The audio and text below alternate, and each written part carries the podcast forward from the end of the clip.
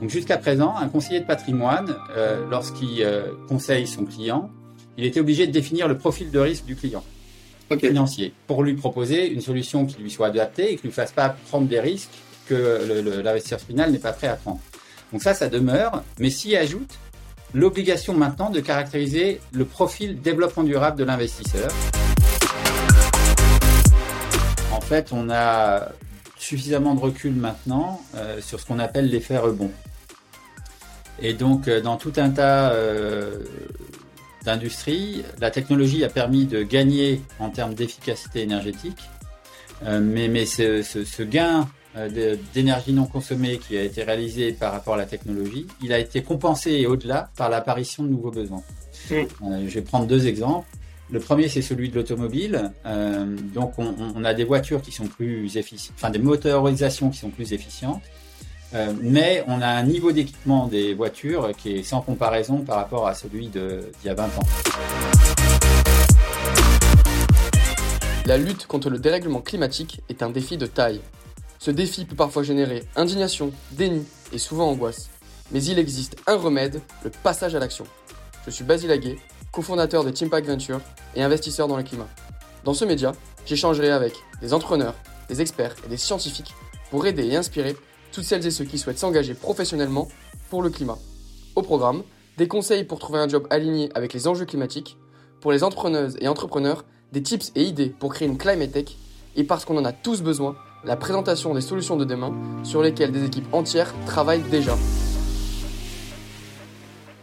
Bonjour Rodolphe, tu vas bien? Très bien, bonjour Basile, et toi?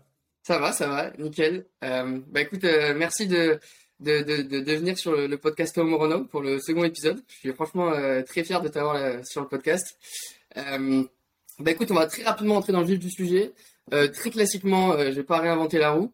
je vais te demander de te présenter, de me raconter un petit peu bah, ton parcours, euh, d'où tu viens, ce que tu as fait euh, et aussi ce que tu fais aujourd'hui.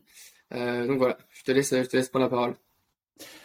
Écoute, je merci. Je suis très heureux de, de, de, participer à ton initiative. Je pense que c'est tout à fait nécessaire. donc, bravo pour, pour cette entreprise. donc, Rodolphe Boquet, moi j'ai 51 ans depuis cette semaine. Je vis à Zurich, mais je suis français. Bon anniversaire du coup. J'ai pas eu l'occasion de te le dire. Bon anniversaire.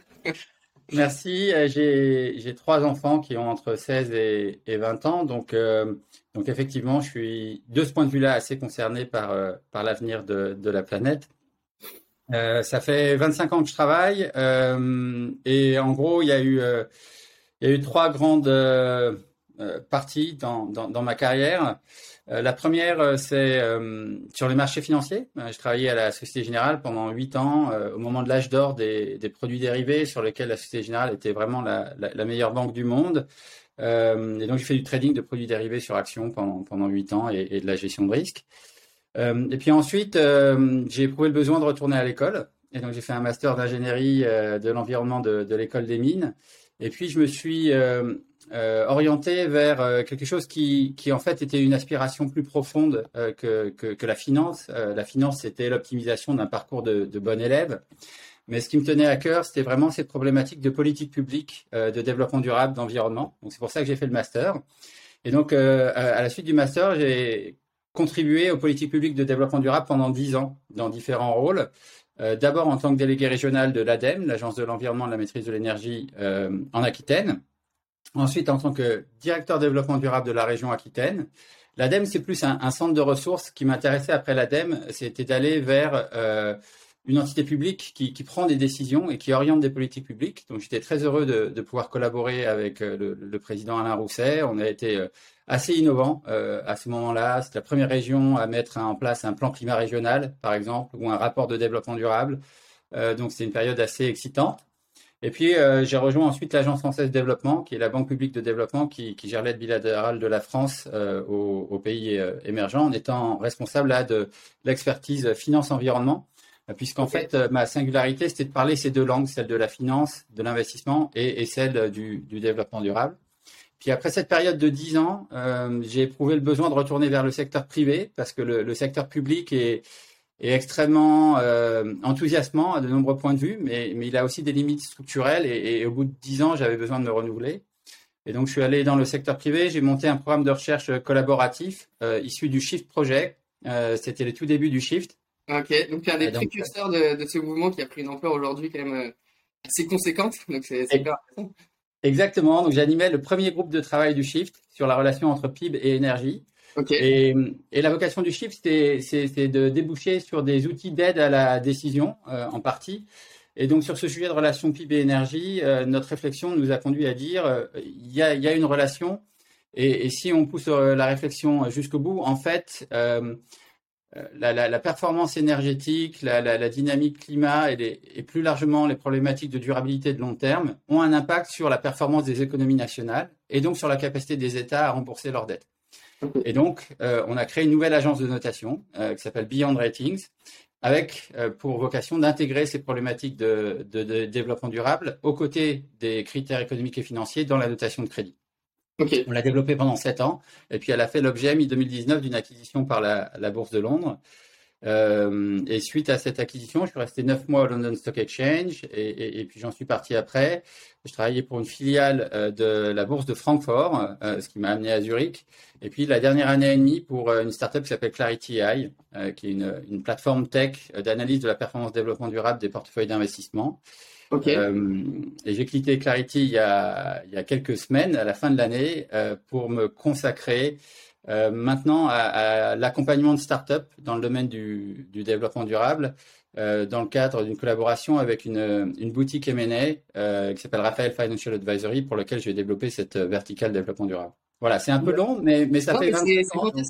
Ah ouais, c'est clair, c'est hyper intéressant. Et, Évidemment, la, première thématique sur, laquelle j'aimerais qu'on discute un peu, c'est la thématique du coup de, l'investissement responsable, ou plus, ou moins appelé euh, la finance verte, euh, puisque tu été au, contact de ce secteur-là.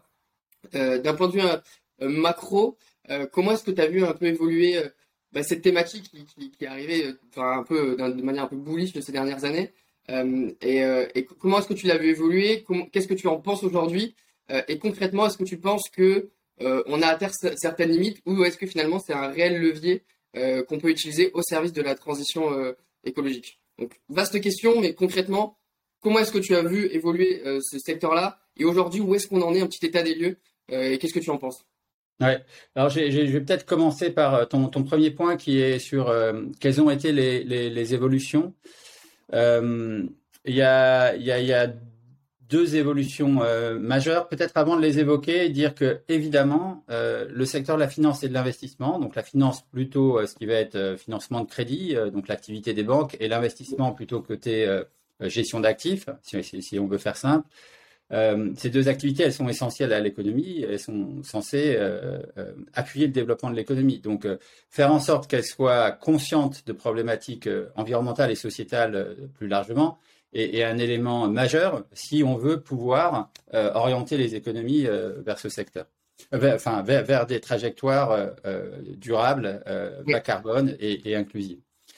Donc la, première grande évolution, c'est que pendant les, on va dire les, les 25 dernières années jusqu'à 2017-2018, la problématique que les acteurs du secteur ont eu à gérer, euh, c'est euh, d'intégrer euh, dans les process la prise en compte d'un certain nombre de, facteurs de développlement durable et dans certains cas d'expliquer pourquoi c'était compatible avec le mandat de gestion qu'ils avaient.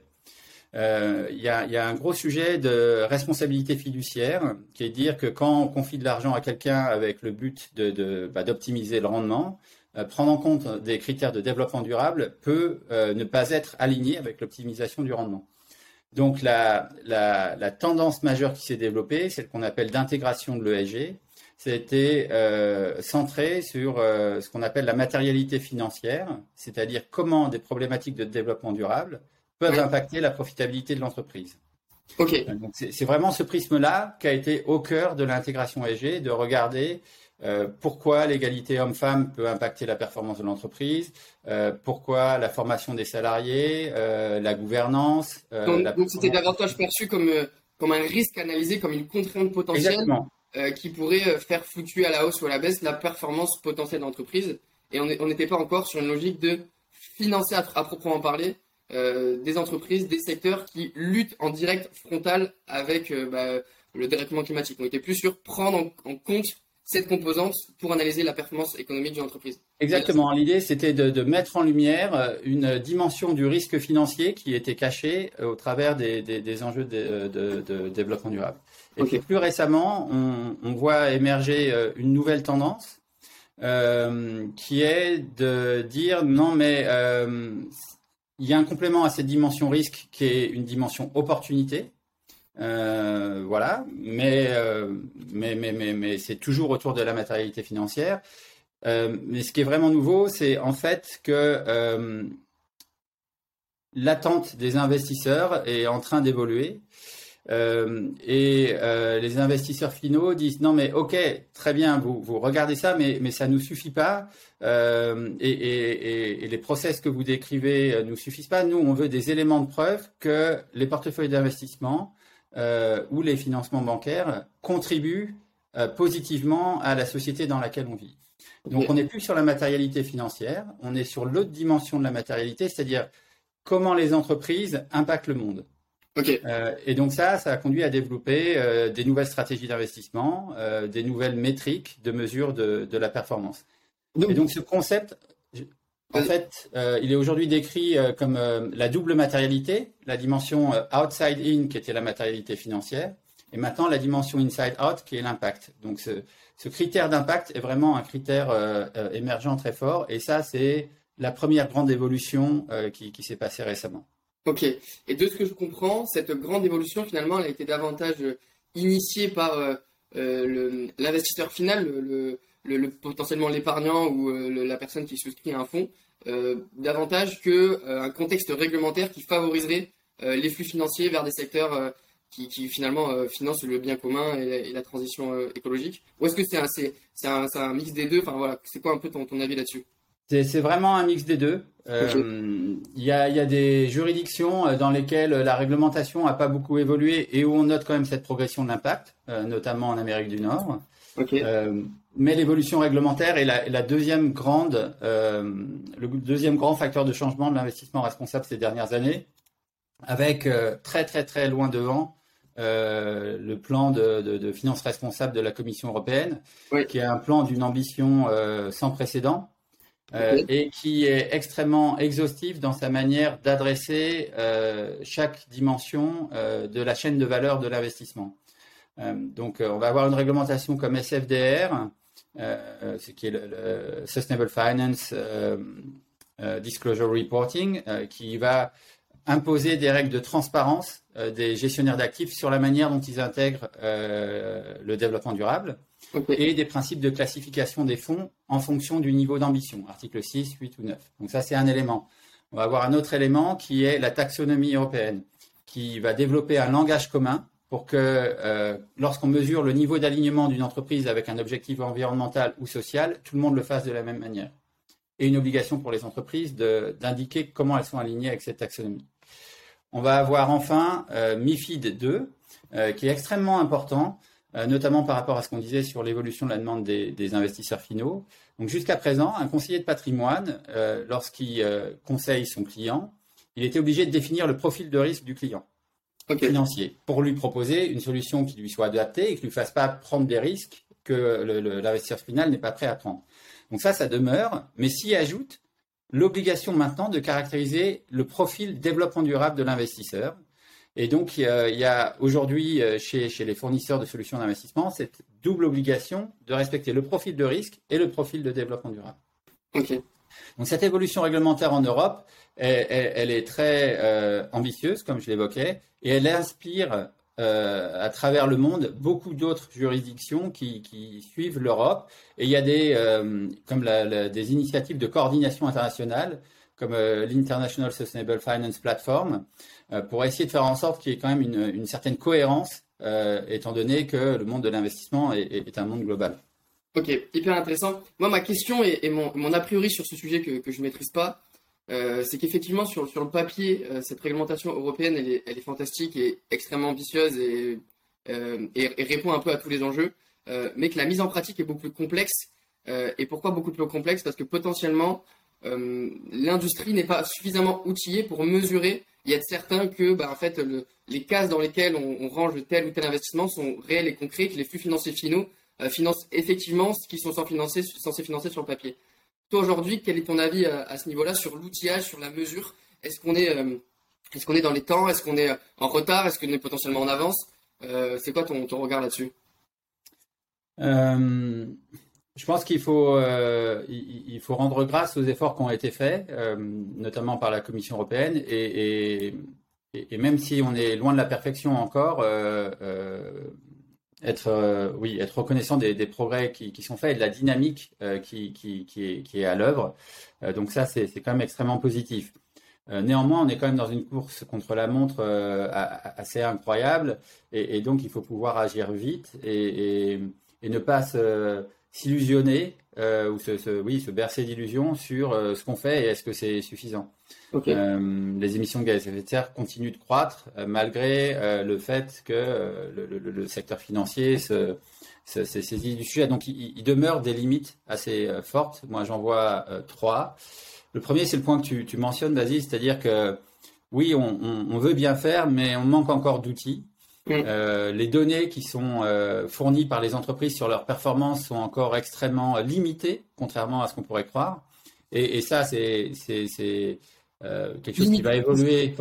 Pardon, question. Limité par manque de moyens chez, dans ce secteur-là pour s'outiller ou limité par manque d'outils concrètement? Il n'y a pas suffisamment d'outils, d'outils suffisamment précis qui sont suffisamment adaptés à tous les use cases.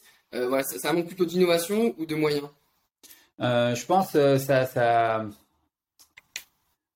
Ou de volonté aussi, peut-être. Euh, oui, enfin, c'est plutôt un manque de. C'est plutôt un, manque de volonté, enfin, documenter. Enfin, il y a deux choses. Il y a. D'abord, pour que cette, ce reporting extra-financier des entreprises fonctionne, il faut qu'il soit fait de manière homogène, parce que sinon, ça permet aucune comparabilité.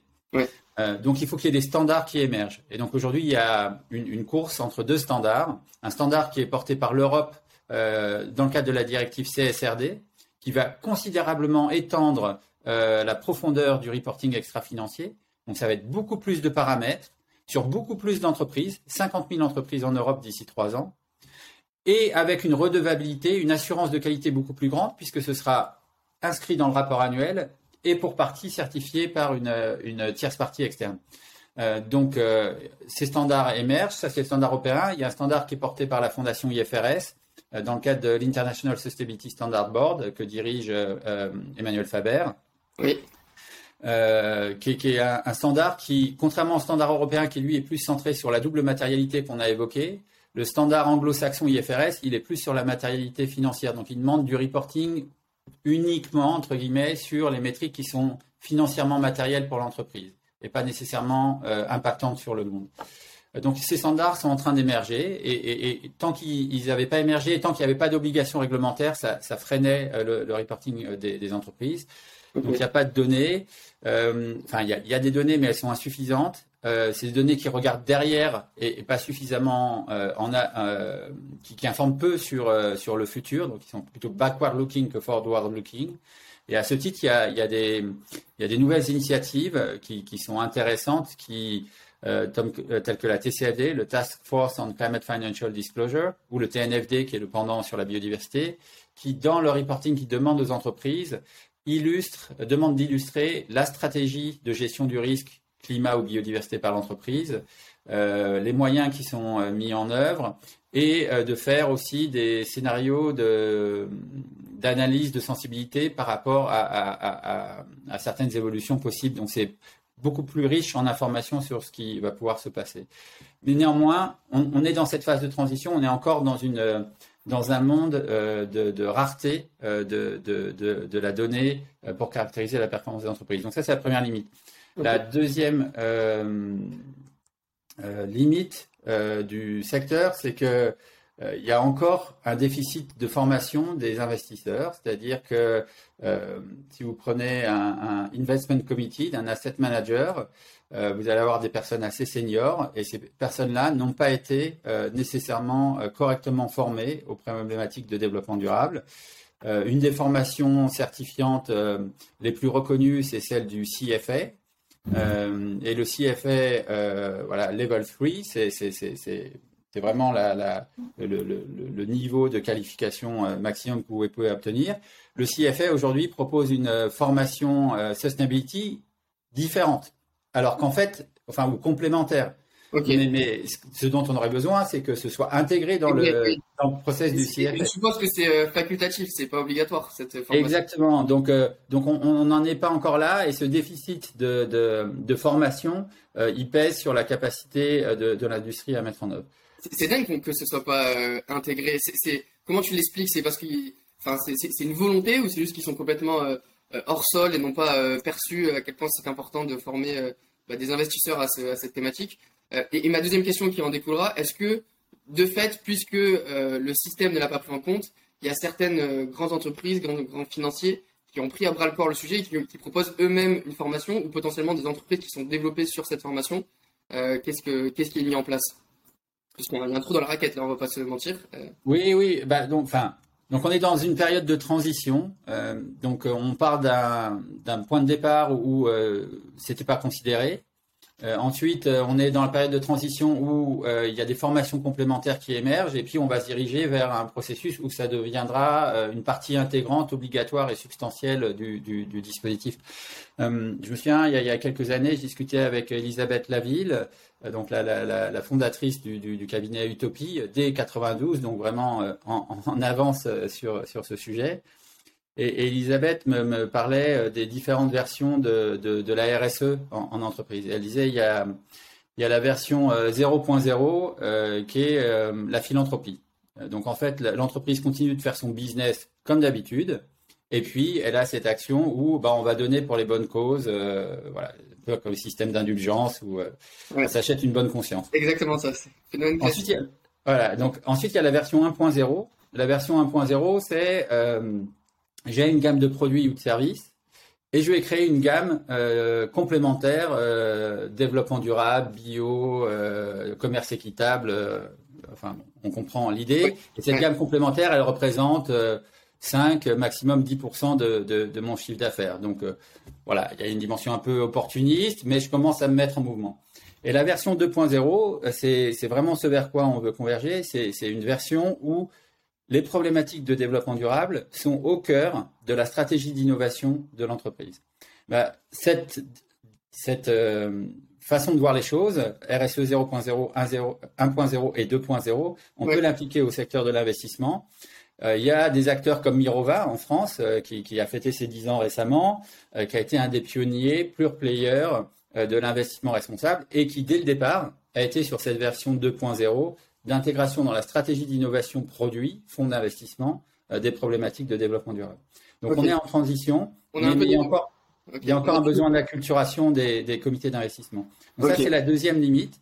La troisième limite, c'est que euh, il y a quelque chose de d'à la fois euh, paradoxal, très bizarre, mais qui en même temps a, a, a des facteurs d'explication, qui est que alors là, je vais parler moins finance qui concerne les banques et plus investissement, mais dans le domaine de l'investissement responsable, en fait, l'essentiel de l'effort et de l'attention est porté sur les marchés euh, euh, actions cotées. Donc les 30, 40 000 plus grandes entreprises cotées dans le monde. Or, euh, quand on prend un peu de recul et qu'on regarde, en fait, les actions cotées large cap, c'est probablement la classe d'actifs sur lequel euh, on a euh, le moins de levier effectif pour créer de l'impact. Donc il y a un excellent papier de, de, Julian Kolbel, euh, qui, est un chercheur de l'université de, Zurich historiquement, qui, enseigne maintenant à, Saint-Gall en Suisse, sur cette analyse de comment on crée de l'impact au, travers des différentes classes d'actifs. En fait, c'est avec juste un peu de bon sens, on peut très bien se représenter les choses une classe d'actifs, par exemple, tels que euh, les actifs réels, l'infrastructure ou, enfin, prenons l'infrastructure, euh, on, voit bien comment euh, on peut avoir de l'impact dans le design d'un projet d'infrastructure, dans, sa conception. Donc là, il y a, un levier d'action très fort. Dans le private equity également, parce que la relation entre l'investisseur et l'équipe dirigeante est, assez étroite, et puis le capital qui est apporté par l'investisseur a, un effet de transformation fort. Donc, il y a un effet sur la gouvernance. Exactement. Donc il y a un levier important.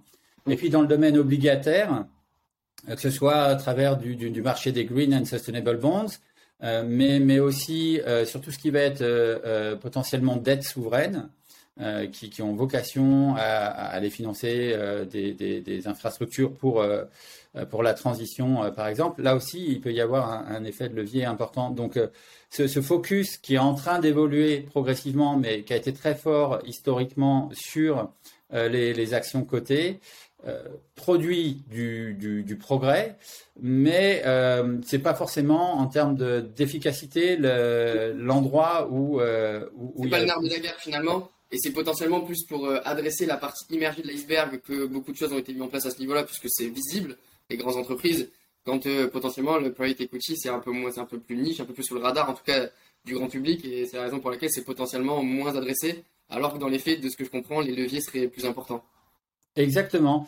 Euh, et, merci de faire cette remarque parce qu'en en, tirant un peu le fil, euh, ça, m'amène vers un autre point qui est que euh, il y, a une vraie question qui est est-ce qu'on n'attend pas trop de la finance? C'était la question que je voulais te poser. Sur les pragmatiques, concrètement, qu'est-ce qu'il faut attendre de la finance? Donc, donc, tout à l'heure, j'évoquais le fait que l'activité bancaire, l'activité d'investissement, ça, ça, fournit de l'oxygène à, à l'économie et ça, ça, lui permet de se développer. Donc euh, c'est, un catalyste, euh, c'est enfin un catalyseur, pardon, un, un, un, élément important de la transformation. Mais pour autant, on peut pas tout en attendre. Mm. Or, euh, c'est une, euh, une cible facile euh, sur laquelle faire reposer de la responsabilité pour que certains, certaines parties prenantes se dédouanent de leurs propres responsabilités. Et, il y a deux types de parties prenantes qui, en mettant la pression sur les entreprises, s'exonèrent d'agir eux-mêmes, potentiellement. Euh, le, premier, ce sont les États.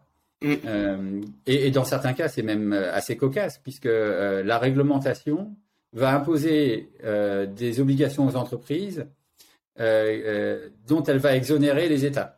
Donc en termes de, de, de euh, reporting du risque climatique, euh, des, des, des, des, choses comme ça, euh, ce qui est imposé aux entreprises est beaucoup plus avancé que ce qui est imposé aux, aux, États et, c'est totalement. ouais, ce qui est aussi moins efficient parce que ça serait beaucoup plus. Enfin, quand on voit les accords de paix, etc., si les, si les réglementations étatiques étaient appliquées plus, plus, plus précises, plus contraignantes, ça aurait beaucoup plus d'impact que d'avoir une régulation qui s'adresse au cas par cas sur l'univers de l'entreprise. Exactement. Euh, et, si on prend par exemple les émissions de gaz à effet de serre, euh, donc vous pouvez dire à, un investisseur non mais c'est important, il faut, il faut prendre en compte euh, l'intensité carbone des entreprises.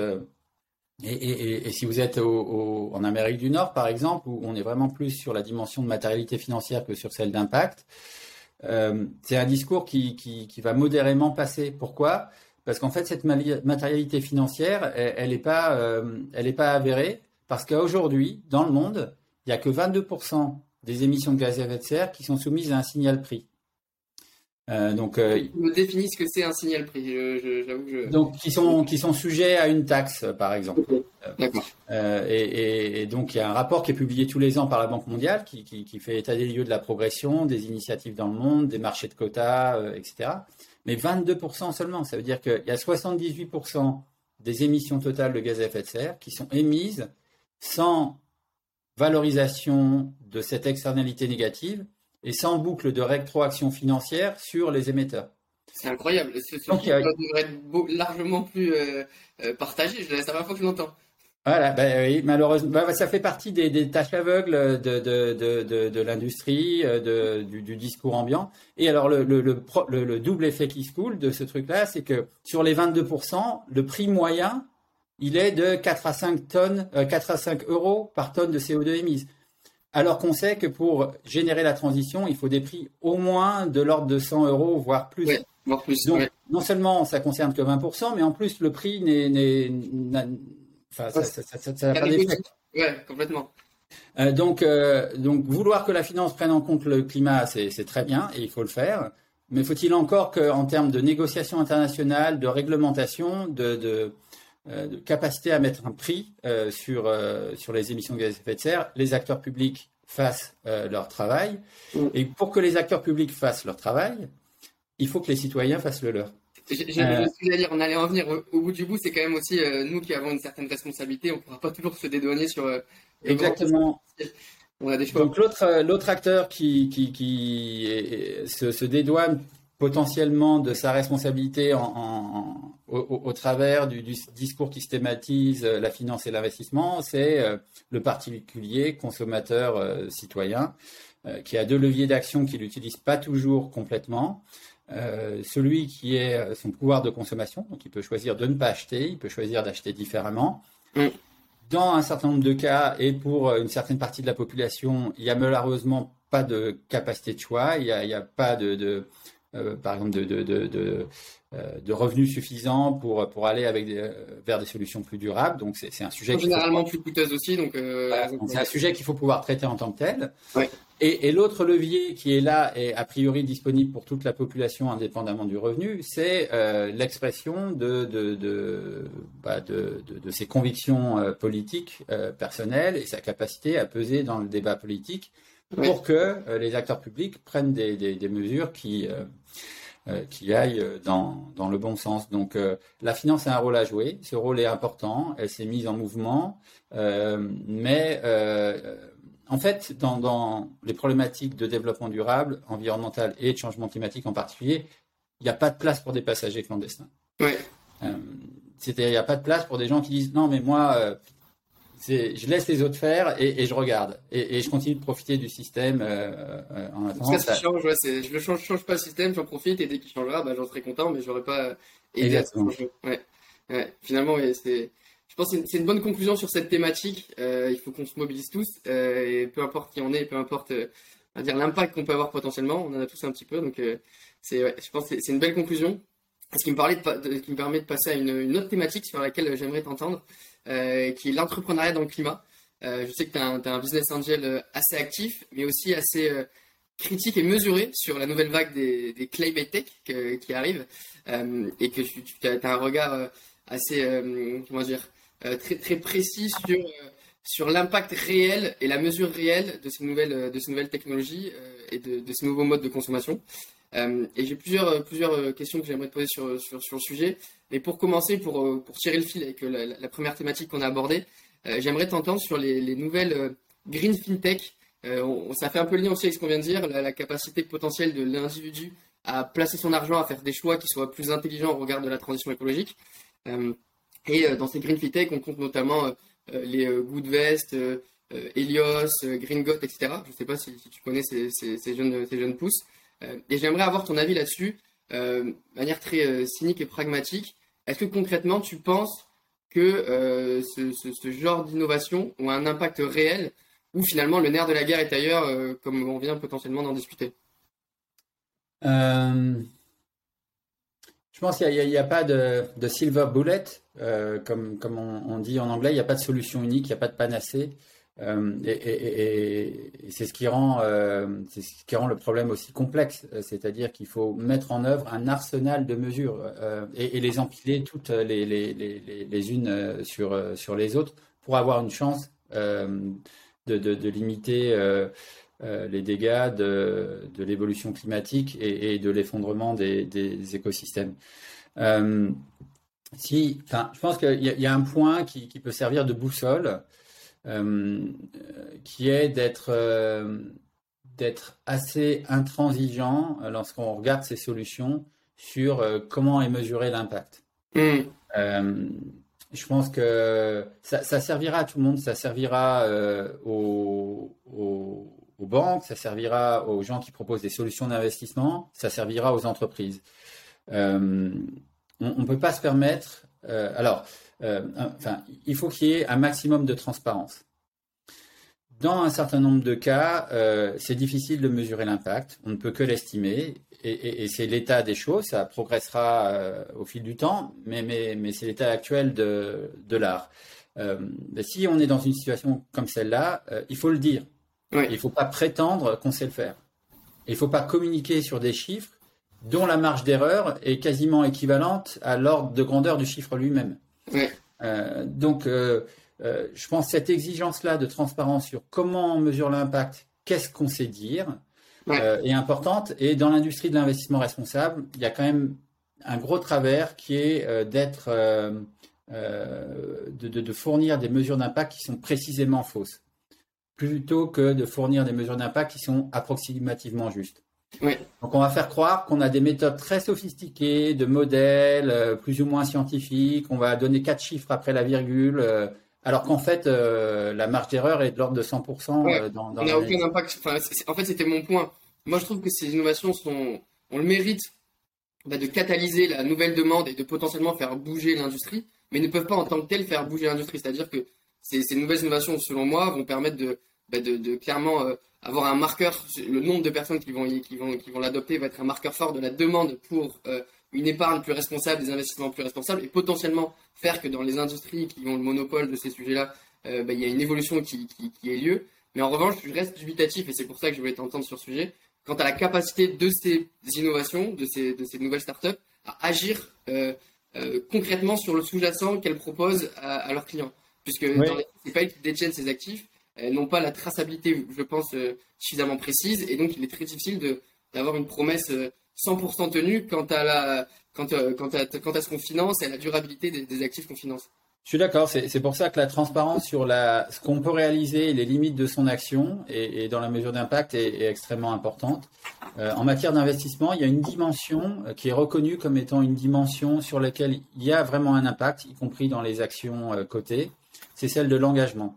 Euh, c'est-à-dire comment en tant qu'actionnaire ou en tant que créditeur euh, d'une entreprise, euh, je peux influer, influencer la, stratégie de gestion des risques de développement durable de cette entreprise. Si je suis un actionnaire suffisamment gros et, équipé, je peux le faire individuellement, mais il y a aussi des initiatives qui permettent de le faire collectivement. Et, sur des sujets euh, comme euh, de, l'investissement passif, c'est-à-dire au travers d'indices et réplication d'indices, euh, on peut aussi avoir de, l'engagement par rapport à de la gestion active. et quand j'étais chez Contigo, cette filiale de Deutsche Börse, on a lancé une initiative d'engagement intéressante où dans notre indice climat, on a dit on progressivement, on va exclure de cet indice les entreprises qui n'ont pas euh, d'objectifs validés par euh, Science Based Target Initiative. Et, donc, on a fixé une période de transition et on a écrit à toutes les entreprises de, l'Eurostox 600 euh, et, on les a informées, enfin celles en tout cas qui n'avaient pas ces objectifs fixés, que si elles ne faisaient rien, elles seraient progressivement exclues et qu'on se tenait à leur disposition pour les aider à se mettre en marche. Et, c'est une initiative qui est encore en cours, qui est, faite en partenariat avec l'Université de Zurich, euh, euh, mais, qui génère du changement et qui a eu un écho euh, super positif. Donc cette dynamique d'engagement, elle, est sur la partie investissement, elle est, elle est extrêmement importante et c'est une manière d'évaluer la crédibilité des solutions qui sont proposées que de regarder quelle est la stratégie d'engagement, qu'est-ce qui a été fait et comment, quel résultat ça a donné. Intéressant. Hyper intéressant. Euh, si on reste toujours sur, cette thématique d'innovation, de, de start-up à impact, euh, il y, a, plusieurs façons de voir le, financement euh, du climat, enfin des innovations climatiques. Il y a trois, dire trois piliers potentiels. Il y a le digital, donc le software. Il y a la deep tech. Il y a le financement des nouveaux modes de consommation. On est plus sur un aspect sociologique. pour considérer que le digital, c'est un, généralement ça va être un moyen de mesurer euh, l'impact et donc in fine de potentiellement enclencher des, réformes et des modifications. La deep tech, on est plus dans, dans, les mains d'un cambouis, euh, modifier complètement les sous-jacents euh, de nos sociétés et la sociologie, les nouveaux modes de consommation, davantage sur un effet de, démocratisation, de prise de conscience, d'éducation. concrètement, si, si tu devais choisir un des trois piliers, peut-être évidemment il faut financer les trois, mais si tu devais en choisir un des trois qui aurait le levier le plus important, lequel serait-il? Euh, pour moi, c'est le dernier, c'est celui qui, qui, a trait à la sociologie. Euh, pourquoi? Euh, Parce qu'en fait, oui, il y a besoin d'innovation technologique, mais il y, a deux choses qui sont, qui, sont très claires. La première, c'est que il y a des technologies qui sont disponibles depuis 30 ou 40 ans et qui ne sont pas utilisés pour réduire euh, l'empreinte sur le climat. On sait isoler des bâtiments correctement de, depuis 20-30 ans. Euh, la technologie est là. L'isolation des bâtiments, c'est pas un problème de technologie. Euh, donc c'est potentiellement un problème de coût. Et donc la technologie pourrait venir réduire ses coûts pour que oui. ce manière Je suis, d'accord, mais, mais, mais, mais on est, on, est on est à, on, est on est à la marge, mais mais mais, mais oui, c'est intéressant. Il faut de l'innovation financière et, il faut aussi de l'évolution réglementaire, mais mais on n'est pas sur un problème technologique. Le deuxième point qui est plus fondamental, c'est que en fait, on a suffisamment de recul maintenant sur ce qu'on appelle l'effet rebond. Et donc, euh, dans tout un tas euh, d'industries, la technologie a permis de gagner en termes d'efficacité énergétique, euh, mais, mais ce, ce, gain d'énergie non consommée qui a été réalisé par rapport à la technologie, il a été compensé et au-delà par l'apparition de nouveaux besoins. je vais prendre deux exemples. Le premier, c'est celui de l'automobile. donc, on, on, a des voitures qui sont plus efficientes, enfin des motorisations qui sont plus efficientes. Euh, mais on a un niveau d'équipement des voitures qui est sans comparaison par rapport à celui d'il y a 20 ans. Et, donc, un niveau d'utilisation aussi qui est sans comparaison. Exactement. Donc, donc voilà, l'un compense l'autre et, au-delà, et, c'est pour ça qu'on continue d'avoir une consommation qui croît. Même chose sur les appareils électroménagers. Votre frigo, il, est, il est beaucoup plus performant qu'un frigo avant sauf que potentiellement il est plus gros maintenant, euh, il est potentiellement connecté. Euh, et puis, euh, il nous prend en photo, il fait plein de trucs. voilà. Et, puis, et puis là, vous aviez juste un frigo et une radio dans, dans un foyer il y a 30 ans. Maintenant, vous avez 8, 10 écrans, un humidificateur d'air, enfin bon, bref, plein, plein de nouvelles choses qui, qui, qui, se sont ajoutées.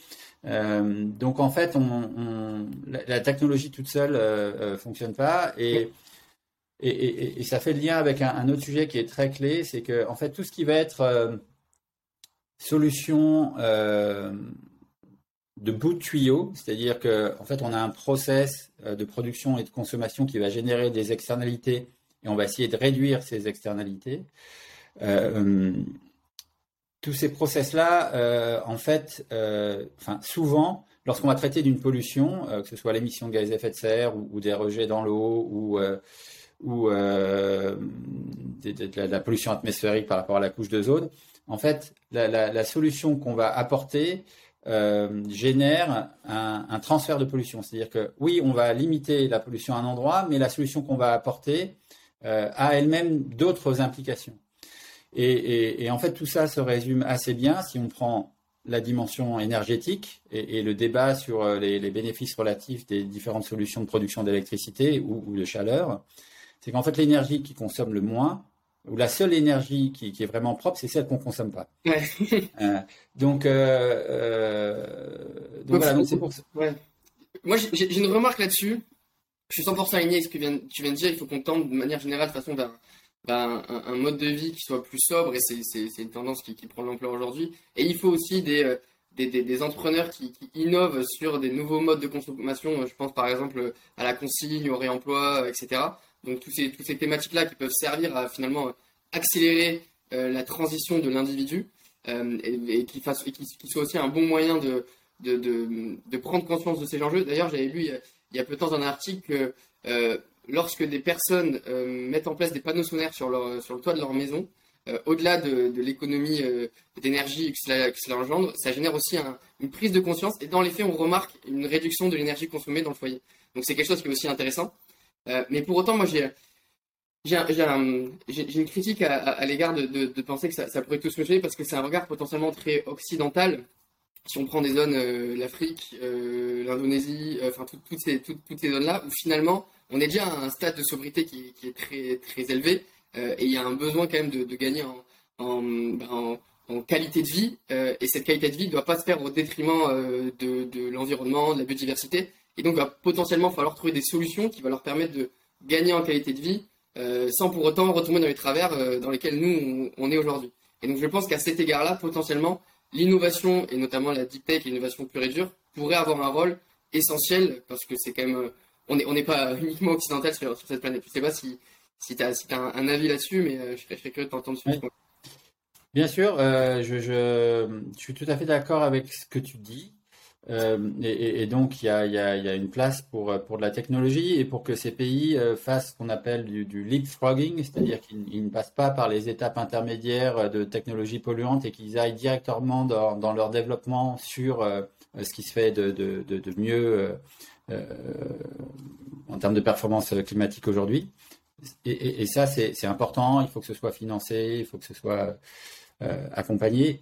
Pour autant, je pense qu'il y a un, facteur dont on mésestime la, la puissance, qui est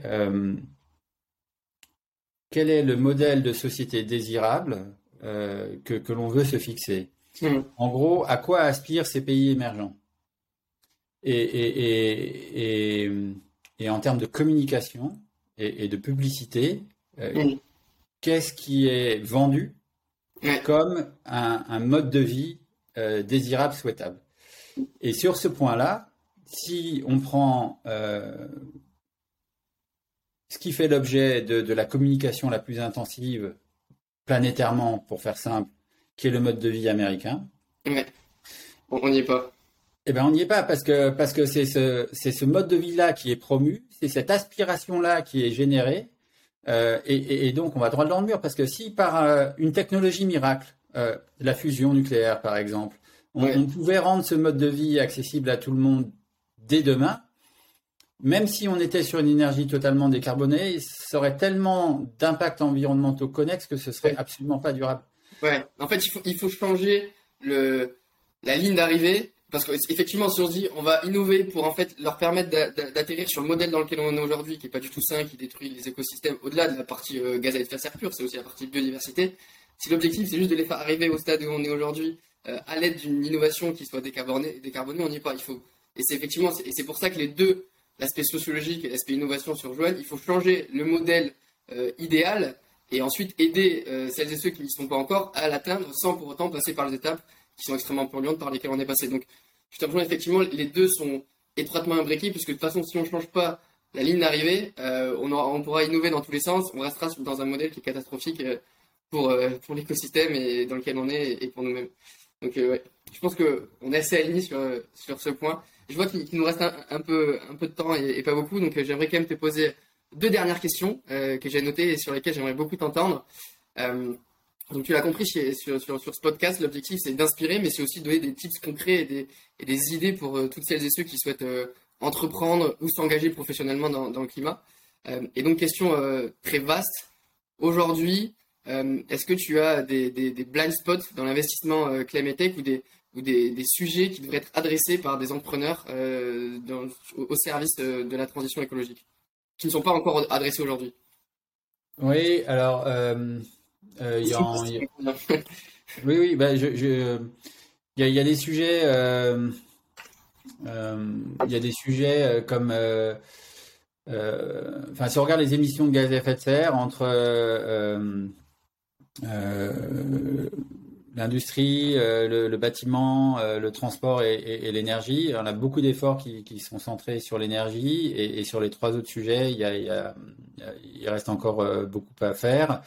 Donc, ce qui relève de l'efficacité énergétique est, un sujet extrêmement important qui, mérite plus d'attention, je pense. Il y a aussi des secteurs qui sont très impactants dans lesquels je ne vois pas forcément énormément euh, d'initiatives. Je pense au secteur du, tourisme. Le tourisme, c'est 8% des émissions de gaz à effet de serre mondiales. Mm. Euh, c'est incroyablement impactant. C'est un des moteurs de développement d'un certain nombre d'économies. Euh, et, je pense qu'il y a énormément d'innovations à, faire. Il y, a, des pays dans lesquels une chambre 5 étoiles, ça consomme 3000 litres d'eau par jour, là où un foyer local en consomme 93. Euh, D'ailleurs, à, ce niveau-là, moi, de mon point de vue, c'est je pense que c'est le secteur qui est le plus victime de greenwashing. Je vois un nombre de, de, marketplaces qui, promettent euh, du tourisme durable, mais en fait, c'est aux quatre coins du globe, donc euh, déjà, il faut prendre l'avion, ce qui est une catastrophe en soi. Et ensuite, c'est du greenwashing à, tous les étages. donc, il faut arriver à une solution qui, qui n'en soit pas. Ouais.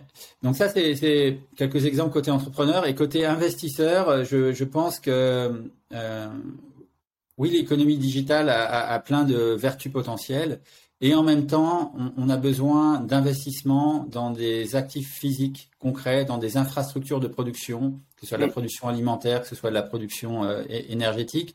Et c'est des investissements qui ont une autre nature de risque et, d'autres potentiels de rendement que l'économie digitale. Et, alors, il y a des investisseurs qui sont spécialisés sur ce segment et, et c'est fantastique qu'ils existent. Euh, mais si on veut aller à l'échelle des changements d'infrastructure dont on a besoin, euh, peut-être que ça, ça, ça nécessite de développer un peu plus. Il en faut plus. Ouais. Euh, très clair, très clair. et dernière question pour, pour finir, c'est la question que je pose à chaque fin d'épisode. et ça rejoint un peu ce qu'on vient d'évoquer. si tu avais des, des, conseils à donner justement pour toutes celles et ceux qui souhaitent s'engager professionnellement dans le climat ou carrément y entreprendre, lesquels seraient-ils?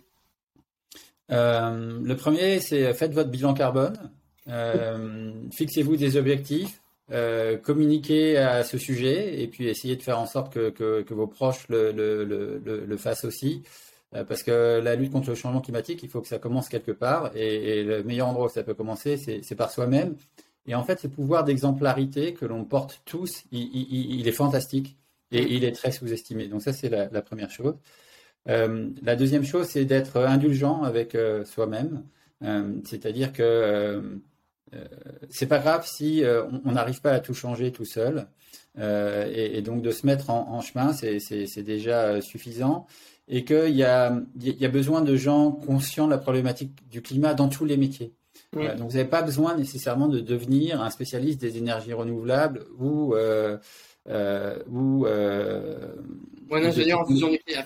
Voilà, exactement. Donc, euh, euh, si euh, vous êtes là où vous êtes, dans votre cœur de métier, mais que vous portez cette conscience climatique, vous serez un facteur de changement formidable parce que le changement, il doit se passer dans, dans, dans l'ensemble de, de, la société. Puis la troisième recommandation, c'est qu'il y, y, a des formations qui se développent de plus en plus, des formations courtes, des formations plus longues, des, des, des formations continues. Euh, voilà, il se trouve que moi j'en ai j'en ai fait deux, euh, mais, mais il y en a plein d'autres depuis. Moi, je suis passé par donc ce master euh, d'ingénierie de l'environnement de l'école des mines, qui a été créé en en, en 92, donc euh, qui est, un master avec beaucoup d'antériorité. C'est une option.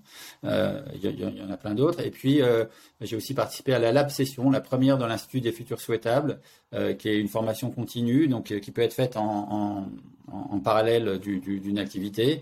voilà, c'est quelques exemples parmi d'autres. On pourrait citer la fresque du climat. donc, à, chacun de, de regarder ce qu'il fait. Voilà, et puis euh, ne pas abandonner son, son ambition. Euh, moi, j'ai beaucoup changé. Euh, je pense que je me trompe régulièrement, mais, mais j'apprends de, de, de, de, mes erreurs et, et, et j'essaye de, de, rester aussi intègre que possible dans, dans ma démarche. Fantastique. Bah écoute, merci beaucoup Rodolphe, c'était un échange passionnant et je te dis à bientôt. À très bientôt Basile. Ciao. Ciao.